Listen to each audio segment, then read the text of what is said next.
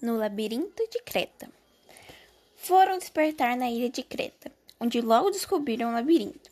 Era um palácio imenso, com mil corredores dispostos de tal maneira que quem entrasse nunca mais conseguira sair, e acabaria devorado pelo monstro. O Minotauro só comia carne humana. Diante do labirinto, os três pica-paus pararam para refletir. Quem entra não sai mais e acaba no papo do monstro, disse Pedrinho. Mas nós sabemos o jeito de entrar e sair é irmos desenrolando o fio de linha. Ah, se eu tivesse trazido um carretel.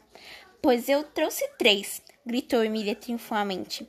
E dos grandes, número 50. Desça a mala, Visconde, abra. A mala foi descida e aberta. Emília tirou os carretéis e deu um a Pedrinho, outra Visconde, ficando com o terceiro. Entraram no labirinto e foram desenrolando o primeiro carretel. Quando a linha acabou, desenrolaram o segundo, e quando a linha do segundo acabou, começaram a desenrolar o terceiro. Eram corredores e mais corredores, construídos da maneira mais atrapalhada possível, de propósito para que quem entrasse não pudesse sair. Antes do terceiro carretel chegar ao fim, Emília sentiu a aproximação de qualquer coisa. Percebo uma caatinga no ar, disse ela baixinho, farejando.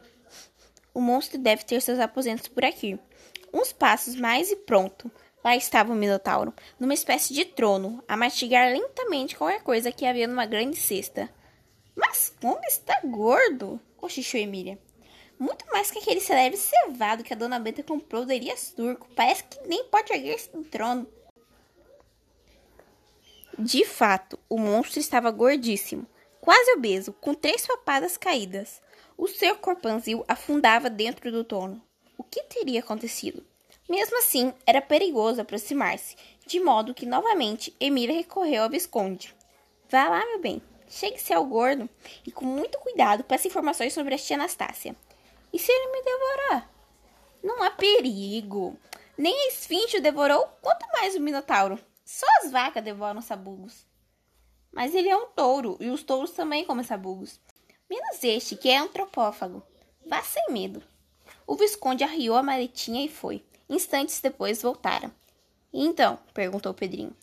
Não fala nada, não responde. Perguntei por tia Anastácia e ele só me olhou com o olho parado, sempre a mastigar umas coisas que tira daquela cesta. Isto, e mostrou o que havia na cesta.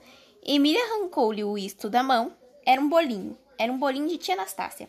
Que alegria! Aquele bolinho era a prova mais absoluta que tia Anastácia estava lá, e viva! Pedrinho comeu o bolinho inteiro e lamentou que o escondo só tivesse trazido um. Vamos procurá-la com o resto da linha que ainda temos, disse Emília examinando o caetel. Há de dar.